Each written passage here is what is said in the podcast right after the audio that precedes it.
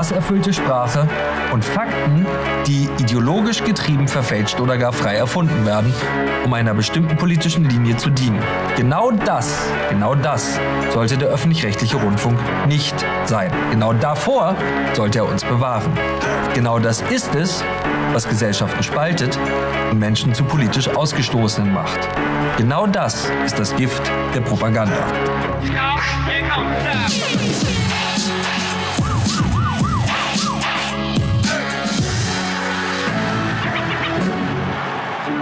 Herzlich willkommen bei Achtung Reichelt. Das Grundgesetz schützt unser Gewissen.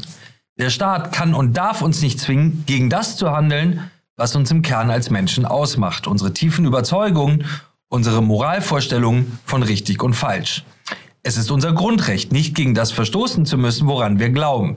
Der heilige Schutz des Gewissens ist die Antwort unseres Grundgesetzes auf die deutsche Geschichte. Bundestagsabgeordnete, die das Volk vertreten, sind nur ihrem Gewissen verpflichtet. Aus Gewissensgründen ist es in diesem Land bis heute möglich, den Wehrdienst, den Kriegsdienst zu verweigern. Wer es mit seinem Gewissen nicht vereinbaren kann, darf nicht gezwungen werden, dieses Land im Kriegsfall zu verteidigen. Unseren Kindern bringen wir bei, dass es keine Ausrede und keine Entschuldigung dafür gibt, gegen das eigene Gewissen gehandelt zu haben. Das Gewissen steht in unserem Grundgesetz noch vor der Meinungsfreiheit. In Artikel 4 unseres Grundgesetzes heißt es, die Freiheit des Glaubens des Gewissens und die Freiheit des religiösen und weltanschaulichen Bekenntnisses sind unverletzlich. Warum steht das Gewissen so weit oben? Die Antwort ist einfach. Ein würdevolles und freies Leben ist nur möglich, wenn man seinem Gewissen folgen kann. Wer seinem Gewissen nicht folgen kann, kann logischerweise auch seine Meinung nicht frei äußern. Vor sieben Wochen habe ich hier bei Achtung Reichelt angekündigt, ab diesem Jahr keinen Rundfunkbeitrag mehr zu zahlen. Hier noch einmal zur Erinnerung. Schauen Sie. Kann nicht rechtens sein, uns zu zwingen, für all das zu bezahlen. Deswegen habe ich für mich eine einfache und klare Entscheidung getroffen. Ab 2023 werde ich dafür nicht mehr bezahlen. Egal, was man mir androht, egal, wie man mich dafür schikaniert, egal, als was man mich dann beschimpft. Seit meiner Ankündigung haben uns viele Fragen erreicht, ob ich jetzt wirklich keinen Rundfunkbeitrag bezahlen werde. Meine Antwort lautet, das werde ich nicht mehr tun keinen Cent mehr.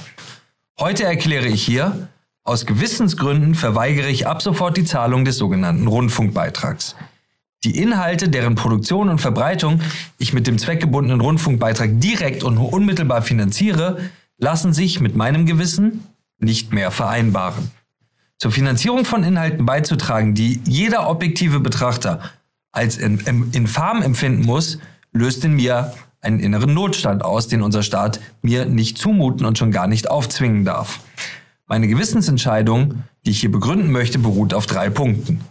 Erstens, der Rundfunkbeitrag finanziert Antisemitismus. Zweitens, der Rundfunkbeitrag finanziert Gewaltverherrlichung, die sich gegen Repräsentanten des Staates und der demokratischen Parteienlandschaft richtet. Drittens, der Rundfunkbeitrag finanziert ein System, das keine ausreichende innere Meinungsfreiheit und Meinungsvielfalt irgendwie erkennen lässt. Diese drei Punkte sind nicht meine persönliche Ansicht, sondern objektive Fakten, die nicht nur von der Mehrheit des Landes als solche erkannt, sondern sogar in Teilen eingestanden werden von den Verantwortlichen des öffentlich-rechtlichen Rundfunks. Zuerstens, es ist mit meinem Gewissen nicht vereinbar, zur Finanzierung von Antisemitismus beizutragen. Der öffentlich-rechtliche Rundfunk beschäftigt Personen und produziert Inhalte, die geprägt sind von offenem Hass auf den Staat Israel, von Täter-Opfer-Umkehr und antisemitischen Verschwörungsideologien. Antisemitismus und Israelfeindlichkeit sind bei ARD und ZDF keine Einzelfälle, sondern man kann sagen Weltanschauung. Diese Weltanschauung lässt sich mit meiner Weltanschauung nicht vereinbaren. Ich möchte zu ihrer Verbreitung nicht mehr beitragen. Es gibt Beispiele ohne Ende. Hier sind nur einige davon. Malcolm Ohanwe ist Mitarbeiter des ZDF und des Bayerischen Rundfunks. Seine antisemitischen Entgleisungen kann man nicht mehr zählen. Als der Kinderkanal Kika sich von einem Moderator trennte, weil er an einer israelfeindlichen Demonstration im Westjordanland teilgenommen hatte, meinte Malcolm Mohanwe dazu, mir kommen die Tränen vor Wut. Zuletzt schrieb Mohanwe, Israel habe jetzt, Zitat, eine Regierung mit Hitler-Fans. Hitler-Fans. Es gibt kaum ein abstoßenderes Beispiel für Antisemitismus, als Juden in eine Reihe mit Adolf Hitler zu stellen. Der Jude, der selbst schuld ist am Hass gegen Juden, das ist Antisemitismus in Reinkultur. Hier ist Richard Schneider, ehemaliger Tel Aviv-Korrespondent der ARD und Editor at Large des Bayerischen Rundfunks. Im Spiegel schreibt er, rechtsradikale Juden wären verantwortlich für, Zitat, eine neue Welle des Judenhasses in Deutschland. Er meint damit die israelische Regierung. Das Muster ist immer wieder dasselbe. Wenn Juden sich anders verhalten, anders benehmen, anders wählen würden, so wie wir es von ihnen erwarten, dann gäbe es auch keinen Antisemitismus. Hier ist ein Kommentar der Tagesschau über den Holocaust-Gedenktag. Darin heißt es wörtlich, unwürdig dagegen war, wie Israel diesen Gedenktag kaperte. Kaperte wie sie vor der offiziellen Veranstaltung sozusagen ihre eigene politische und erinnerungspolitische Privatparty feierten. Privatparty. Beim Holocaust. Der Holocaust-Gedenktag in Israel als erinnerungspolitische Privatparty bezeichnen. Das ist kein Fehler, das ist eine Geisteshaltung, eine Gesinnung. Hier erklärt die Tagesschau, warum es sich nicht gegen Juden wendet, die Flagge Israels zu verbrennen, sondern nur gegen Israel. Schauen Sie. Zitat. Man könnte auch auf den Gedanken kommen, dass das Verbrennen einer israelischen Flagge möglicherweise als Volksverhetzung strafbar sein könnte. Das allerdings scheidet aus, denn dieser Tatbestand erfordert, dass zum Hass gegen eine bestimmte Gruppe aufgestachelt wird. Wer sich also durch das Verbrennen einer Flagge nur gegen den Staat Israel wendet, aber nicht gegen Juden, der begeht keine Volksverhetzung. Ich persönlich möchte nicht mehr dazu beitragen, dass solche Argumente, die nicht nur abstoßen, sondern lebensgefährlich sind, in Deutschland millionenfach verbreitet werden. Ich kann das mit mir nicht mehr vereinbaren. Das hier sagt der Politologe Leo Suchachewitsch, der im Sechstage- und im Yom Kippur-Krieg für Israel kämpfte. Zitat. Die heute Nachrichten im ZDF titelten Ende November 2021 Israel Palästinenser erschossen. Aber was war passiert? Ein Hamas-Terrorist hatte in Jerusalem einen israelischen Passanten getötet und mehrere Menschen verletzt. Daraufhin schoss die Polizei auf ihn. Die Headline ist eine evidente Täter-Opfer-Verdrehung durch einen öffentlich-rechtlichen Sender. Und es ist nicht das erste Mal, dass das ZDF in dieser Hinsicht auffällt. Aber auch die ARD. Das wirkmächtige Meme Der Jude als Brunnenvergifter fand in abgewandelter Form Eingang in einen ARD-Film, in dem behauptet wurde, Israel würde den Palästinensern das Wasser vorenthalten. Der Vorwurf in dem Film, die Juden würden den Palästinensern das Wasser abgraben, war von der ARD frei erfunden. Der Rapper Sinan G. nahm 2014 an einer Demonstration teil und sagte dort in eine Kamera, es ist nicht gut, wenn hier Stress passiert, aber die Juden wollen Stress. Die Juden wollen Stress. Schauen Sie. Hier ist eine jüdische Demo und die Leute wollen hier entgegen. Ich kann nicht mehr, ey. Das ist auf jeden Fall nicht gut, Alter, wenn hier Stress passiert, aber wir sind. Äh, die wollen Streik die, die Juden wollen. Die Juden wollen Streik. Die haben uns schon hier beleidigt und so und so krass. Abscheulich. Im Netz posiert dieser Mann mit den Symbolen der israelfeindlichen Terrororganisation Hezbollah. Im ZDF aber darf er in der Doku Was ist Deutsch auftreten und die Erfolgsgeschichte seiner Integration erzählen. Die Extremistin Jasmin Poesie hielt 2015 eine Rede, in der sie Israel das Existenzrecht absprach. Deutsche Medien, deutschen Medien wirft sie vor, Zitat, von Zionisten finanziert zu sein. Auf Instagram teilte sie einen Comic, der einen Israeli mit Hakennase zeigte. Jasmin Poesie ist Gagschreiberin beim ZDF. Die SWR-Mitarbeiterin Merve Kajcikci möchte, dass, Zitat, Allah Israel zur Rechenschaft zieht. Die antisemitische Weltanschauung, die sich immer wieder als Israel-Kritik tarnt, ist tief verwurzelt bei ARD und ZDF. Niemand in unserem Land, in diesem Land mit dieser Geschichte, sollte zu so etwas beitragen. Aber schon gar nicht sollte man gezwungen werden, dazu beizutragen. Ich persönlich kann das mit meinem Gewissen nicht mehr vereinbaren. Zweitens, es ist mit meinem Gewissen nicht vereinbar, Gewaltverherrlichung zu finanzieren, die sich gegen Repräsentanten des Staates und der demokratischen Parteienlandschaft richtet. AD und ZDF sind zu einer Heimstätte für Gewaltbereitschaft gegen Parteien und Ansichten geworden, die nicht links sind, die sich gegen gesellschaftspolitisch linke Agenda stellen. Vollkommen offen rufen ARD-Mitarbeiter zum Kampf, zum Kampf gegen die CDU auf. Schauen Sie.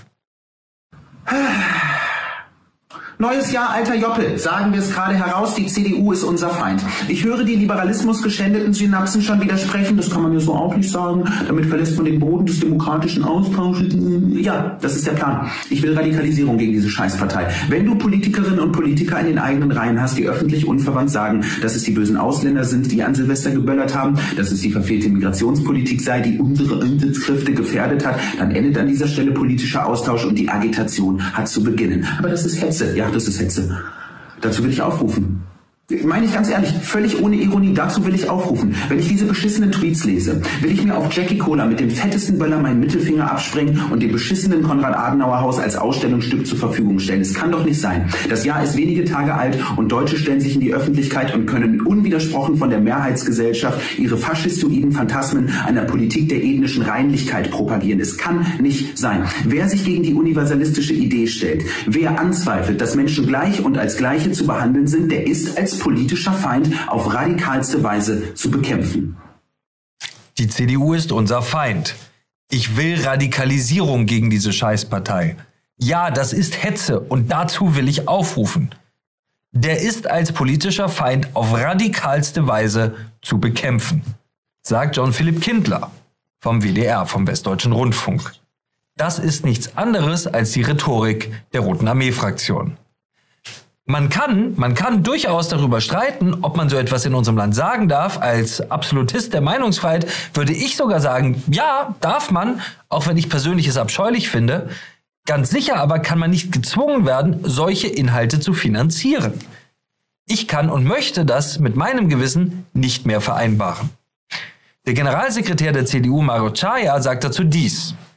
Wenn ein Mitarbeiter des WDR uns als Partei zum Feind erklärt und in unerträglicher Weise zum Kampf gegen uns aufruft, dann ist eine Grenze überschritten. Keine GZ-Gebühren für solche Hetze. Ich werde mich an den Intendanten des WDR wenden. Das muss Konsequenzen haben. Sagt Mario Chaya von der CDU. Vollkommen zu Recht. Die Schauspielerin Yasi Centinkaya aus der ARD-Serie Vapo Duisburg kommentiert das Hetzvideo von Jean-Philippe Kindler mit folgenden Worten. Hetze war noch nie so hot. Hetze war noch nie so hot. Solange sie die richtigen trifft, ist Hetze bei der ARD ganz offenkundig strukturell legitim. Die CDU hat vollkommen recht, wenn sie fordert, so etwas nicht mehr länger finanzieren zu müssen. Die CDU könnte es allerdings auch umsetzen und sollte das langsam mal tun. Unsere Bundesregierung hat den Kampf gegen Hass und Hetze zu einem der wichtigsten Ziele ihrer Politik, ihrer Regierungszeit erklärt. Niemand kann also von uns verlangen, dass wir dann eben jenen Hass und jene Hetze mit unserem Rundfunkbeitrag finanzieren. Ich jedenfalls verweigere mich, das noch länger zu tun.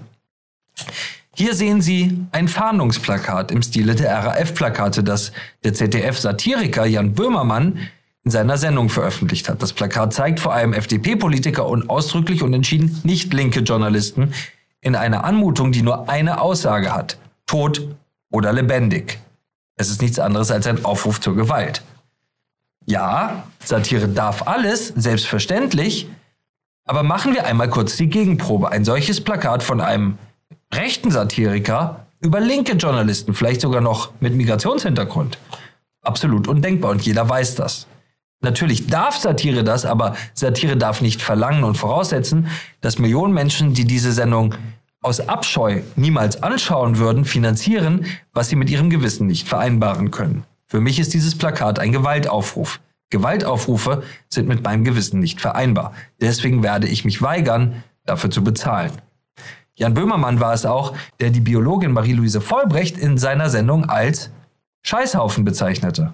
Also entmenschlichte. Wenige Tage später wurde eben jene Frau Vollbrecht auf einer Demonstration angegriffen. Niemand kann mir erklären, dass es eine allgemeine Pflicht geben kann, für solch gewalttätiges Gedankengut zu bezahlen. Ich werde verweigern, das zu tun. Der ZDF-Drehbuchautor Mario Sixtus ist einer der übelsten Agitatoren im öffentlich-rechtlich finanzierten Kostenapparat. Über die Demonstration von Lützerath schreibt er dies. Ich verstehe jede Klimaschützerin, die nach Lützerath den Staat als Feind ansehen. Den Staat als Feind ansehen. Das ist eine Weltanschauung, mit der ich persönlich nichts zu tun haben möchte und schon gar nicht möchte ich zu ihrer Finanzierung beitragen. Drittens. Es ist mit meinem Gewissen nicht vereinbar, ein System zu finanzieren, das ganz offenkundig keine ausreichende innere Meinungsfreiheit oder Meinungsvielfalt erkennen lässt. Kaum ein Mensch in diesem Land kann noch erkennen, dass der öffentlich-rechtliche Rundfunk ausgewogen berichtet, so wie es sein Auftrag ist. Nicht einmal die Verantwortlichen der ARD. Hier ist, was der ARD-Chef Kai Gnifke bei einer Podiumsdiskussion dazu sagte. Zitat. Wir müssen ein Klima schaffen in unseren Häusern, in denen alle Auffassungen, die sich an demokratische Spielregeln halten, einen Platz haben.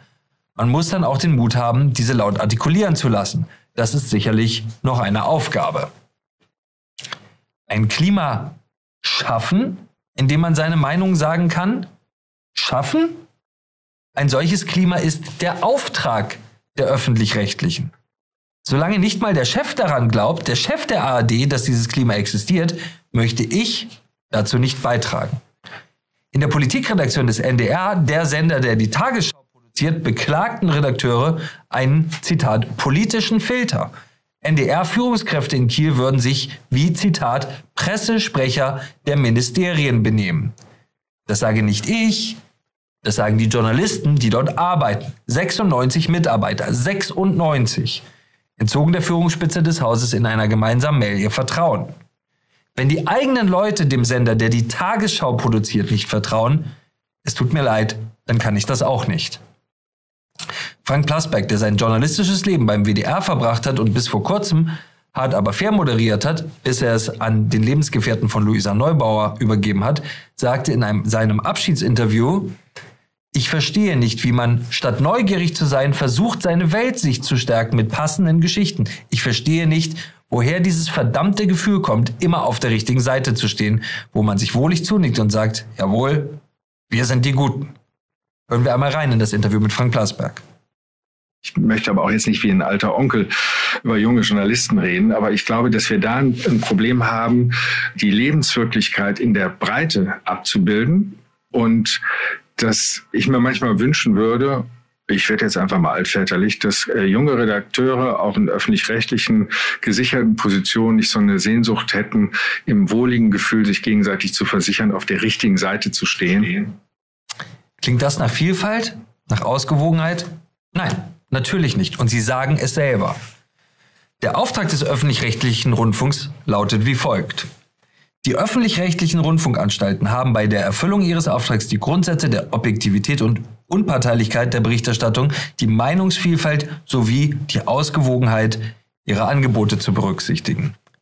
Niemand im Land glaubt noch ernsthaft daran, dass dieses eherne Gebot befolgt wird. Wenn zum Beispiel bei Anne Will zum Thema Klimaschutz vier von sechs Gästen, vier von sechs grüne Aktivisten oder Parteimitglieder sind, dann kann niemand mehr ernsthaft von Ausgewogenheit sprechen. Weiter heißt es im Rundfunkstaatsvertrag, von der Einhaltung dieses Programmauftrags kann auch die Berechtigung des Rundfunkbeitrags abgeleitet werden. Ich sage heute, solange dieser Auftrag so offenkundig missachtet wird, kann ich es mit meinem Gewissen nicht vereinbaren, das zu finanzieren.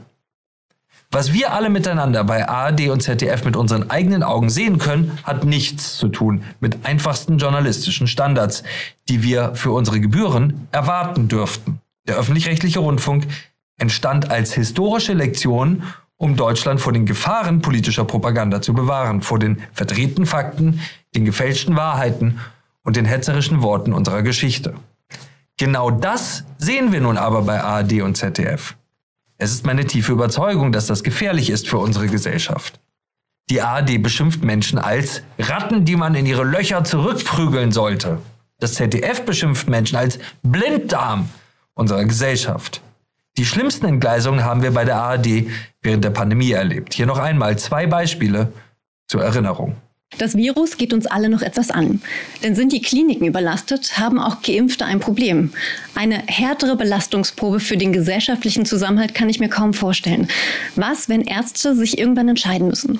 Um das Leben eines ungeimpften Corona-Kranken kämpfen oder um das eines geimpften Unfallopfers? Eigentlich würde ich mir wünschen, dass die Politik die Bürger mit Argumenten überzeugt und keinen Druck aufbauen muss, um wichtige Ziele zu erreichen.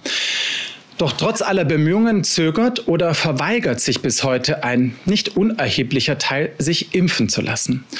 Und zwar auf die Gefahr hin, dass die Gesellschaft die Pandemie nicht in dem Maße eindämmen kann, wie es möglich wäre. Deshalb kann der Staat nicht mehr nur zuschauen und auf mehr Einsicht hoffen. Gesundheitsminister Spahn hat also zu Recht erkannt, der Staat muss handeln. Daher keine Lohnfortzahlung, wenn eine nicht geimpfte Person in Quarantäne muss, weil sie etwa Kontakt zu einem Corona-Patienten hatte. Wahnsinn. Totaler Wahnsinn, wenn man das heute noch mal hört. Ja, wie sollte sich der Arzt wohl entscheiden, wenn, wen sollte er wohl behandeln? Etwa den Ungeimpften? Wieso sollte ein Mensch noch Geld bekommen, der krank ist? Was die ARD hier wenig subtil betrieb, war eine Form der Entmenschlichung, nichts anderes. Es war ein kurzer Blick in den Abgrund unserer Geschichte. Man kann historisch und moralisch kaum falscher liegen als die öffentlich-rechtlichen in der Pandemie. Sie haben sich für die Sprache der menschenverachtenden Propaganda entschieden.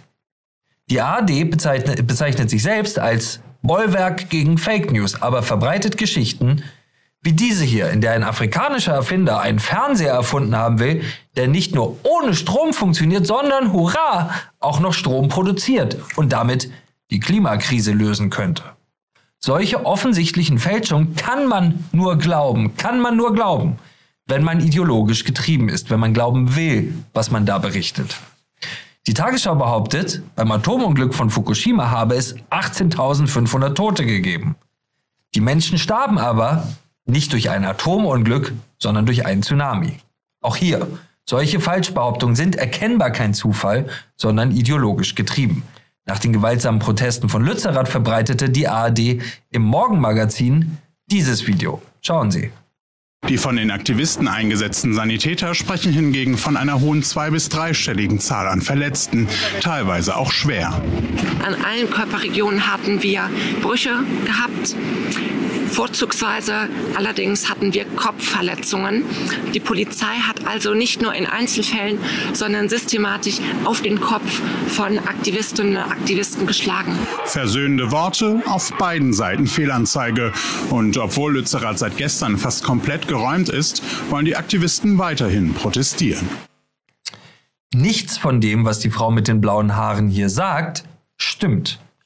Sie ist übrigens, Überraschung, Grünen-Mitglied. Nichts von dem, was sie schildert, hat es so gegeben. Nichts davon ist geschehen. In keinem Krankenhaus lagen Schwerverletzte oder gar lebensgefährlich Verletzte mit den beschriebenen Kopfverletzungen. Trotzdem verbreitet die ARD diese Propaganda einfach in ihrer Sendung. Bei historischen Großereignissen wie zum Beispiel im ukrainischen Butscha verpasste der ARD-Reporter Georg Restle nicht nur, sich vor Ort selbst ein Bild von der Lage zu machen, nein, er belog auch später das Publikum und sagte, es wäre für Journalisten nicht möglich gewesen, nach Butcher zu reisen, während andere Reporter, man kann sagen alle anderen Reporter, die nicht von unseren Gebühren bezahlt werden, längst vor Ort waren und berichteten. Kein anderer Reporter auf der ganzen Welt hat sich je mit einer solchen erfundenen Ausrede vor der Arbeit gedrückt. Hasserfüllte Sprache und Fakten, die ideologisch getrieben, verfälscht oder gar frei erfunden werden, um einer bestimmten politischen Linie zu dienen. Genau das, genau das sollte der öffentlich-rechtliche Rundfunk nicht sein. Genau davor sollte er uns bewahren. Genau das ist es, was Gesellschaften spaltet und Menschen zu politisch Ausgestoßenen macht. Genau das ist das Gift der Propaganda. Ich kann es mit meinem Gewissen nicht mehr vereinbaren, weiter dafür zu bezahlen. Mir zugeschaltet ist Arnold Fahrz, ehemaliger Bundestagsabgeordneter und bis 2021 stellvertretender Vorsitzender der Unionsfraktion im Bundestag. Arnold Fahrz war DDR-Bürgerrechtler in der DDR inhaftiert und er war als Rundfunkpolitiker maßgeblich beteiligt am Entstehen des ZDF-Staatsvertrages 1991. Herr Fahrz, herzlich willkommen, dass Sie bei uns sind. Schönen guten Tag. Herr Fahrz, zahlen Sie Rundfunkbeitrag? Nein, ich habe seit einiger Zeit äh, die Zahlungen eingestellt. Äh, vor kurzem habe ich da einen, ähm, also den Gerichts, ein Schreiben des Gerichtsvollziehers bekommen und jetzt die Mitteilung, dass ein Schufa-Eintrag äh, von bei mir stattgefunden hätte. Und jetzt, jetzt gibt es eine, äh, eine Zuschrift von, von einem Inkasso-Unternehmen und äh, ganz offensichtlich wird man dann als nächstes mein Konto finden oder ähnliches. Sie sprechen das sehr gelassen aus. Warum zahlen Sie keinen Rundfunkbeitrag und warum sind Sie so gelassen? Ja, Sie haben ja die Gründe genannt und denen kann ich mich im Großen und Ganzen anschließen. Äh, Ausgangspunkt äh, meines generellen Umdenkens war der Beitrag von einer Frau Bosetti, die äh, auf dem Höhepunkt der äh, Corona-Debatte in Deutschland ähm, eine Anzahl von Menschen pauschal als Blinddarm bezeichnet hat und sich da ganz offen der Sprache des Dritten Reichs bedient hat. Ich habe daraufhin eine Programmbeschwerde eingereicht beim äh, ZDF, zunächst beim Intendanten, wie das äh, Recht und Gesetz vorsehen, nach der äh, Antwort des Intendanten beim ZDF-Fernsehrat und festgestellt, dass diese Medien auch äh, überhaupt nicht den Sender kontrollieren, äh, diese, diese äh, Gremien den Sender überhaupt nicht kontrollieren, sondern eine Wagenburg um den Sender bilden und alles, was aus dem Sender gesagt wird, geschützt wird und verteidigt wird.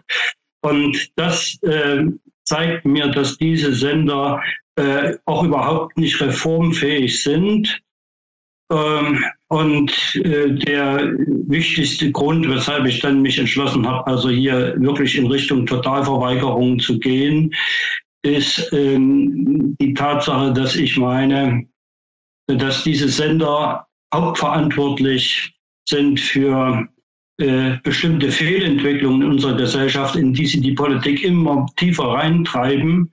Denn äh, jeder Politiker, jeder Abgeordnete, der um ein Mandat kämpft, äh, kann selbst dann, wenn er, wenn er einsieht, dass wir an verschiedenen Punkten völlig auf der, auf der falschen Pferde sind, äh, dies nicht beim Namen nennen, wenn er sich nicht äh, mit den Medien dann äh, total äh, es sich verderben will. Und jemand, der dann von den Medien mit der geballten Macht äh, der Bilder und der aus dem Zusammenhang gerissenen Zitate und so weiter äh, verhindert werden soll, der schafft es dann auch meistens nicht äh, überhaupt in ein, in ein gesetzgebendes Gremium gewählt zu werden. Und äh, demzufolge versucht man gegenüber den Medien wenig, möglichst wenig Angriffsfläche zu geben. Und das führt dann zu einem strukturellen Opportunismus in allen gesetzgebenden Körperschaften und äh, zu einer völligen Ausweglosigkeit, wenn es gilt, falsche Wege zu korrigieren, auf denen äh, unsere Gesellschaft leider sich befindet. Sie haben die Sprache des Nationalsozialismus schon einmal angesprochen. Es gibt da noch weitere Beispiele. Sie haben das Blinddarm-Beispiel genannt. Es gab auch den Kommentar, dass man verschwörungsideologische Menschen äh, wie Ratten in ihre Löcher zurückprügeln sollte. Nun haben Sie ja, ich nenne es mal Regimeerfahrung. Was löst das in Ihnen aus, wenn Sie diese Sprache auf einmal ja in einem freiheitlichen Land hören? Ja, das äh, dominierende Gefühl bei mir ist, es war alles umsonst. Leider ist es so, äh, dass also diese, diese, diese komische äh, Personalstruktur, die sich da durchgesetzt hat in den öffentlich-rechtlichen, dem ausschließlich links- und grün orientiert ist. Also laut Umfragen sind ja 97 Prozent der Volontäre ähm, bei einem dieser öffentlichen, öffentlich-rechtlichen Sender ähm, entweder links oder grün oder äh, ganz links eingestellt. Und äh, das, der Rest, also was äh, CDU-nah oder FDP-nah ist, bezieht, äh, besteht dann, das sind dann drei Prozent der, der äh, dort äh, beschäftigten Journalisten. Und das hat mit Ausgewogenheit natürlich nichts mehr zu tun. Und wenn man Mitglieder der CDU, zu denen ich gehöre, dann äh, in dieser Weise äh, zum Feindbild äh, aufmotzt, wie, wie wir das eben in dem Beitrag gesehen haben, dann kann man natürlich von einem CDU-Mitglied eigentlich nicht verlangen, dass er äh, Beiträge bezahlt. Eigentlich muss man sagen, das ist parteischädigendes Verhalten, wenn man äh, als CDU-Mitglied diese, diese äh, Beiträge, die Rundfunkbeiträge bezahlt, äh, weil man ja auf diese Weise praktisch die, die, diejenigen munitioniert, die einen als den Feind bezeichnen, der mit allen Mitteln, auch radikalen Mitteln zu bekämpfen ist. Und ähm, demzufolge ähm, halte ich das auch, was Herr Chaya gesagt hat, für vollkommen richtig. Nur man darf nicht vergessen, dass die CDU zu den Hauptverursachern dieser Situation leider zählt. Sie hat äh, in, den, in den 90er Jahren es vermieden, äh, innerhalb der Gremien, die diese Sender zu äh, kontrollieren haben, äh, entsprechende äh, Position zu verankern, die es die es, äh, die für Gleichrangigkeit und für Ausgewogenheit sorgt, sondern man hat also, äh, man, man ist immer stärker gegenüber den Linken und Grünen zurückgewichen. Und ähm, das ist das Versagen Nummer eins und das Versagen Nummer zwei, dass dann die gesamte CDU nach links gezogen worden ist, weil Angela Merkel in, der, in den 16 Jahren ihrer Regierungszeit ist das Versagen Nummer zwei und das Versagen Nummer drei ist heute, dass man sich von dieser Merkel-Ära nicht trennt. Und äh, das ist genau jetzt ähm, äh, deshalb der Fall, weil das natürlich auch bedeuten würde, dass man sich von den öffentlich-rechtlichen in dieser Form, wie sie jetzt existieren, auch trennen müsste. Also ich glaube, dass, die, dass dieses Land nur dann eine wirkliche Zukunft hat, wenn die öffentlich-rechtlichen Medien in der Form, wie sie jetzt existieren, aufhören zu existieren. Und äh, das ist meines Erachtens nur dann möglich, wenn man, äh, wenn diese äh, Einsicht, dass man, dass man keine Gebühren oder keine, wie es jetzt heißt, Beiträge mehr bezahlt, dass das äh, einen größeren Teil der Öffentlichkeit einleuchtet. Und äh, dass auf diese Weise wirklich eine finanziell schwierige Situation entsteht. Allerdings ist das gesetzlich so gut wie ausgeschlossen, weil man sich ja das Geld mit Gewalt holen kann. Aber äh, es ist vielleicht doch ein klares Signal, und ähm, meines Erachtens muss die Reform dann so aussehen, die öffentlich-rechtlichen müssen, sollten veranlasst werden, ihr Programm zu verschlüsseln. Und diejenigen, die das Programm kaufen wollen, die mögen das kaufen. Und dann tritt mit einem Mal eine völlige Umkehr der Machtverhältnisse ein. Jetzt kann, äh, können die öffentlich-rechtlichen, weil, äh, weil sie gesicherte Einnahmen haben, konsequent an den, äh, an den äh, Antennen ihrer Zuhörer vorbeisenden. Äh, sie brauchen auf deren Gefühle, auf deren Neigungen, auf deren politische Überzeugungen überhaupt keine Rücksicht zu nehmen. Sie können sie beschimpfen und, äh, und äh, zum Feind erklären, wie sie wollen, weil ihre Einnahmen eben stimmen und weil ähm, man im öffentlich-rechtlichen Bereich ein beamtengleiches Verhältnis hat äh, und praktisch auch nicht mehr kündbar ist und so weiter. Und alle diese, sagen wir mal, feudalen Besitzstände, die das öffentliche rechtliche Fernsehen angehäuft hat, die werden mit einem Mal verschwunden, wenn das öffentlich-rechtliche Medium nicht mehr äh, stolz äh, seine Zuhörer beschimpfen könnte, sondern um deren Sympathien kämpfen müsste. Und genau das äh, verlange ich eigentlich. Sie müssen sich dem Wettbewerb stellen und dann wird man sehen, was aus diesen ganzen Blasen, aus denen Sie jetzt im Augenblick heraussenden, am Ende übrig bleibt. Herr Fatz, das sind so wahre Worte. Ich habe noch mal eine Frage äh, zu Ihrer Vergangenheit. Äh, Sie sind in der DDR, wenn man so will, groß geworden. Sie haben den großen Teil Ihres Lebens in der DDR gelebt und auf das, worüber wir jetzt gerade sprechen, kann man ja fast sagen, sehnsüchtig als Westfernsehen, ja, als Stimme von äh, äh, tatsächlichen Fakten, von äh, Wahrhaftigkeit, von wahrer politischer Berichterstattung, sicher mal politisch gefärbt in die eine oder andere Richtung, aber am Ende ja als echte Medien geblickt. Wie schmerzt Sie das persönlich, jetzt in diesem Land diese Art von Medien zu haben? Ja, ich mache mir erstmal persönlich sehr, sehr schwere Vorwürfe, dass ich die Dinge nicht früher besser erkannt habe. Und äh, an, der, äh, an der Formulierung dieser Rundfunkstaatsverträge ist ja nicht nur ZDF, ist auch äh, der ARD-Staatsvertrag, der MDR-Staatsvertrag, der Bildschirmtext-Staatsvertrag und so weiter, äh, dass ich äh, nicht erkannt habe, welche gravierenden Fehler wir bei der Gremienkonstruktion gemacht haben, also bei den Aufsichtsprinzipien. Und äh, ich mich zum großen Teil eben mitschuldig fühlen muss obwohl ich damals natürlich auch als sehr unerfahrener Mensch in, die, äh, in das Rennen geworfen worden bin und äh, hatte ja keinerlei Vorbildung. Ich kam aus der DDR und musste dann 1991 den äh, Freistaat Sachsen vertreten bei der Formulierung dieser Staatsverträge. Das ist natürlich auch eine, eine Überforderung gewesen, aber da will ich mich nicht freisprechen. Ich hätte, man hätte es sehen können. Ich habe damals eigentlich schon eine gewisse Ahnung gehabt, weil ähm, die, äh, man bezeichnet ja Dresden immer als das Tal der Ahnungslosen. Aber Dresden war eigentlich der politisch informiertere Teil, wenn ich, ich komme ja ursprünglich aus Thüringen, wenn ich das mit Thüringen vergleiche, und dort in Thüringen hatte man Westfernsehen, Aber das Westfernsehen hat es dann eben geschafft, die Denkweise so weit zu trivialisieren, dass, dass man apolitisch wurde im Osten, während im West, in Dresden, wo es kein äh, Westfernsehempfang gab, hat man sich im Wesentlichen über den Deutschlandfunk informiert. Und äh, der Deutschlandfunk hat in Bezug auf die Informationen einen großen Vorteil, weil er alles, was er sagt, verbalisieren muss. Er kann also nicht mit Bildern und mit Show-Effekten arbeiten. Er muss äh, genau mit, mit Satz, mit Prädikat und, und Subjekt arbeiten. Und das hat dazu geführt, dass einige Dresdner, die ich kennengelernt habe und regelmäßig Zuschauer des Deutschlandfunks waren, die konnten im Gegensatz zu den Thüringern die Bundestagsabgeordneten an ihrer Stimme erkennen. Äh, also eine, eine, unglaubliche Informationstiefe im sogenannten Tal der Ahnungslosen. Und äh, deshalb ist auch hier die, der Drang Richtung deutsche Einheit ganz besonders stark gewesen, weil ZDF und ARD es nicht geschafft hatten, den Leuten in Dresden diese äh, Gedanken auszureden, mangels Reichweite.